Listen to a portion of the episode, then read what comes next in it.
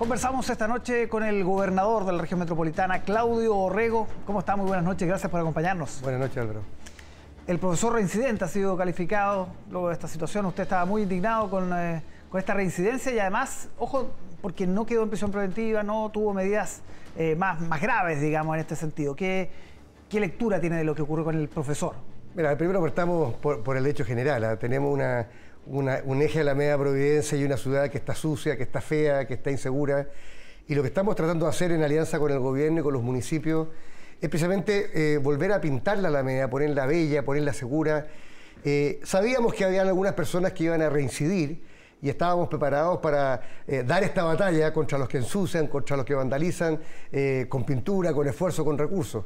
Ahora, Igual da rabia esto, ¿ah? porque yo diría por tres razones. Una, porque eh, estamos invirtiendo recursos todos los chilenos para pintar la Alameda y vienen algunos, a mi juicio, vándalos que creen que tienen el derecho a destruir o dañar aquello que nos pertenece a todos, entre ellos el patrimonio histórico. No sé si tú sabes, pero eh, la iglesia de San Francisco es el edificio más antiguo pues. eh, de la ciudad de Santiago. y sin ningún tapujo van y lo pintan, ya la hemos repintado tres veces, vamos a seguir.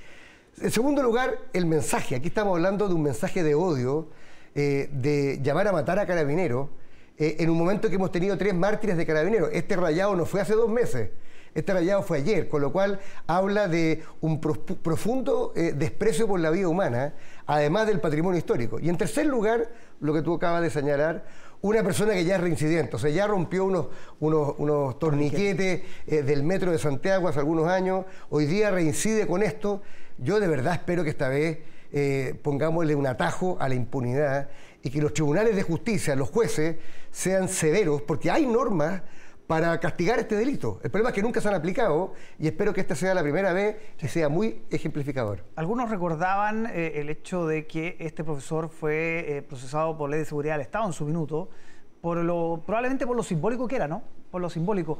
Y muchos ven en él casi una representación del estallido. Eh, ¿Cómo lee usted ese hecho? Algunos dicen que envejeció mal, digamos.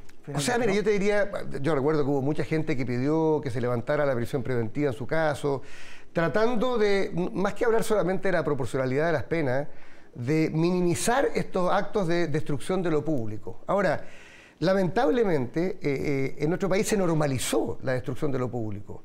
algunos han sostenido que esto inclusive sería una suerte de manifestación de la libertad de expresión, pero por favor, la libertad de expresión eh, tiene como límite el respeto a los derechos de los demás. Y en este caso no solamente estamos insultando y llamando al odio, eh, llamando a matar carabineros, justo cuando hemos tenido mártires de carabineros hace pocos días, lo que es una ofensa además eh, muy lamentable en contra de la institución y los familiares de las personas fallecidas, sino que también no hay ningún tapujo en dañar oye, un patrimonio que nos pertenece a todos. O sea, aquí tenemos, eh, llegó el momento de defender lo público, de defender lo común. Y, yo no estoy dispuesto a tolerar como gobernador que algunas personas que yo califico de vándalos y delincuentes ¿ah? se dedican a destruir lo que a tantas generaciones de chilenos y chilenas le, ha costado construir. Sí, hablemos del plan Calle Sin Violencia. Hay varias comunas que eh, quedaron fuera, algunos alcaldes están reclamando, hay unos que realmente no se entienden, Pedro y Reserda, por ejemplo. Eh, ¿Qué evaluación tiene usted de este plan y de lo que podría significar en términos efectivos? Mira, difícil evaluar un plan que todavía no se implementa, pero, yo te diría, a ver, valoro que se, eh, se, trate de poner un punto de inflexión en un momento que es el momento más crítico en materia de seguridad del Santiago de las últimas décadas. ¿ah? Eh, la cantidad de homicidios, la cantidad de, balas eh, disparadas sin ningún tipo de consideración, el crimen organizado. Ahora, ¿Puede ser Santiago tratado igual que otras ciudades? Yo te diría que no, por varias razones. Primero, eh, Santiago no es una comuna, son 34 comunas conurbadas. ¿ah? Eh, entonces, el límite entre Lo Espejo y Pedro Aguirre Cerda, entre Quilicura y Conchalí, son límites que son casi invisibles para el crimen organizado. Eh, yo me temo que lo que puede funcionar en Antofagasta o puede funcionar en Coyhaique o en Punta Arena, en Santiago requiere una aproximación distinta. Yo tengo la impresión de que vamos a atender a incorporar, ya tenemos 22 de las 34 comunas, vamos a tener a atender a incorporarlas todas, porque en Santiago al menos, que es un área metropolitana única, más allá de las distintas divisiones comunales, eh, el crimen no reconoce límites comunales y en consecuencia, y además te digo, desde el punto de vista del territorio, yo que ando en el territorio, cuesta entender por qué poblaciones como La Victoria, en Pedro Aguirre Cerda, La Parinacote, la Cardenal Silva Enrique, en Quilicura, en Conchalí, en Huechuraba, eh, La Pincoya, no están incorporadas dentro de este plan. Y en ese sentido debió haber sido el gobierno más eh, previsor y haber eh, toda la región metropolitana haberla incorporado al plan? Yo creo que en el caso de la región metropolitana requería y demandaba y demanda un enfoque distinto a otras ciudades que tienen una sola comuna. ¿Ah? Y en ese sentido, yo estoy convencido que las autoridades, con el paso de los días, se van a dar cuenta que dejar fuera a estas comunas no tiene mucho sentido, máxime cuando las comunas conviven unas con otras y que el crimen organizado se manifiesta en toda la región. A propósito, ¿cómo ha visto usted las críticas que ha recibido por estos días la ministra del Interior, Carolina Toá, desde, desde el propio bloque oficialista, desde Pro Dignidad, desde la oposición también? ¿Siente que son justas? ¿Siente que le ha faltado mayor acción a la ministra del Interior en materia de seguridad? A ver, yo diría que a la ministra Toda eh, se le imputan muchos problemas que no son de ella. O sea, los problemas en materia de seguridad en nuestra ciudad y en nuestro país venían aumentando hace varios años. De hecho, el track record del gobierno de Piñera es bastante malo en esta materia, tanto a nivel de inmigración como de comercio ambulante, como de crimen organizado. Creo que el gobierno partió mal. El gobierno del presidente Boric partió mal en esta materia, minimizando y quizás sobresimplificando el fenómeno. Y la llegada de la ministra Toá, yo creo que produjo, produjo un punto de inflexión favorable. Después vinieron los indultos, eh, en fin, han venido otras cosas. hay un sector de aprobación de dignidad que sistemáticamente ha votado en contra de la agenda del gobierno. Entonces me parece un poco injusto achacarle a la ministra Toá todos estos temas. Ahora, yo creo que hay que ponerle sentido de urgencia a lo que estamos haciendo.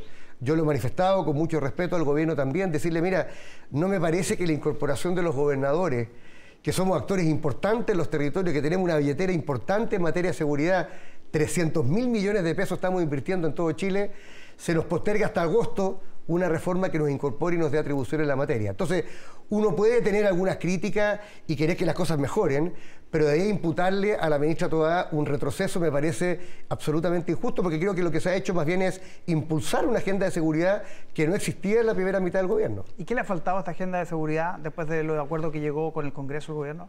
Mira, yo, creo que se han incorporado cosas importantes. Eh, se anunció en la moneda hace un tiempo un conjunto de reformas. Mi tema tiene que ver con los, con los plazos. Yo creo que estamos en un momento tan urgente eh, que lo planteo con mucho respeto, pero me parece eh, un poquito sin sentido que el actor más importante en la región en términos de recursos. Oye, eh, la semana pasada 1.100 millones de pesos de protección a los guardias municipales, eh, otros 10.000 millones de pesos en apoyo a carabineros, 1.100 millones de apoyo, a, de apoyo a la fiscalía. Y resulta que somos el último en la agenda. Eh, eso no, no tiene sentido. Yo creo que hay que ponerle un poco más de sentido de urgencia. Y segundo, una invitación, oye, genuina, no soberbia al gobierno de que considere lo que podemos aportar los gobernadores. Yo fui alcalde ocho años, fui intendente cuatro años y tengo ganas de aportar. Ojalá que nos inviten, porque creo que diseños de políticas, como por ejemplo la de las calles libres de violencia, eh, pueden ser mejoradas cuando también hay participación de actores que tenemos los pies en el barro. ¿En estos proyectos no lo consideraron? No, no en, en este anuncio que se ha hecho no los consideraron. Pero mira, más allá, yo, no creo que hay una consideración respecto de Claudio Reco en particular. yo creo que los gobernadores podemos aportar. Entonces, en un momento crítico, con un fenómeno tan complejo, cuando no hay respuestas eh, fáciles o, de 24 horas, sumar con entusiasmo a todos los actores creo que va en la dirección correcta y creo que en eso podemos mejorar. Finalmente, gobernador, usted ya no está en la democracia cristiana, pero estuvo ahí más de 30 años. ¿Cómo ve la campaña? A consejeros constituyentes, la DC en esta lista distinta con el PPD, separados del PS. Eh, ¿Piensa que, por ejemplo, estos temas de seguridad pueden impactar en la campaña, pueden ser eh, definitorias a la hora de cuántos eh, consejeros se van a elegir? Ahora, seamos francos, Álvaro, la campaña no ha aprendido mucho. hay, hay, como un momento, yo creo que quedamos agotados con lo que fue eh, el plebiscito de salida eh, del texto constitucional anterior y ya ha costado mucho. Yo he hablado con varios candidatos que me han pedido videos de apoyo y lo he dado con mucho gusto, sobre todo a personas de la centroizquierda. ¿De ambos eh, pactos? sí, de ambos pactos, tanto del Partido Socialista como también del PPD y de la Democracia Cristiana e Independiente. ahora, yo creo que sin duda alguna que el tema de la seguridad se ha tomado la agenda. La gente está con miedo. Cuando piensa lo que le pasa a un poblador de la población de La Victoria, que durante cuatro, la gente estaba sorprendida que en Valparaíso habían suspendido las clases por alguna hora. Bueno, les quiero decir a los televidentes que en Pedro Aguirre Cerda las clases estuvieron suspendidas cuatro días, producto de las intensas balaceras. Eh, Carabineros durante horas no pudo entrar porque no tenía vehículos blindados, que es lo que le vamos a otorgar ahora como gobierno regional a Carabineros. En ese contexto, el constituyente, el candidato que no sea capaz de incorporar eh, una reflexión sobre estas materias, creo que tiene muy pocas eh, posibilidades de ser electo y menos de ser escuchado. Bien, gobernador Claudio Rego, muchísimas gracias por acompañarnos esta noche. Buenas noches. está muy bien.